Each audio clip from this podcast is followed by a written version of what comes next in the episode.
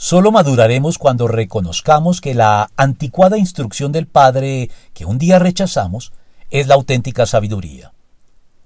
Gary Bauer nos hacía conscientes del hecho de que muchos de nosotros abandonamos el hogar con la absoluta certeza de que vamos a conquistar el mundo.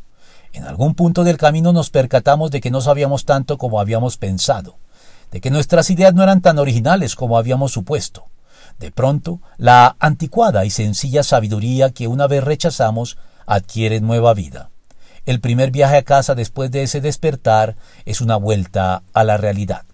Como le sucedió en su momento al hijo menor de la parábola del hijo perdido, quien, cuando se hallaba en las peores condiciones, luego de haber dejado con aires de suficiencia la casa paterna y haber malgastado toda su herencia, según lo registra el evangelista Lucas, por fin recapacitó y se dijo ¿Cuántos jornaleros de mi padre tienen comida de sobra?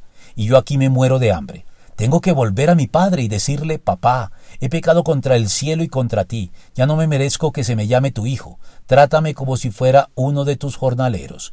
Lucas 15, 17 al 19.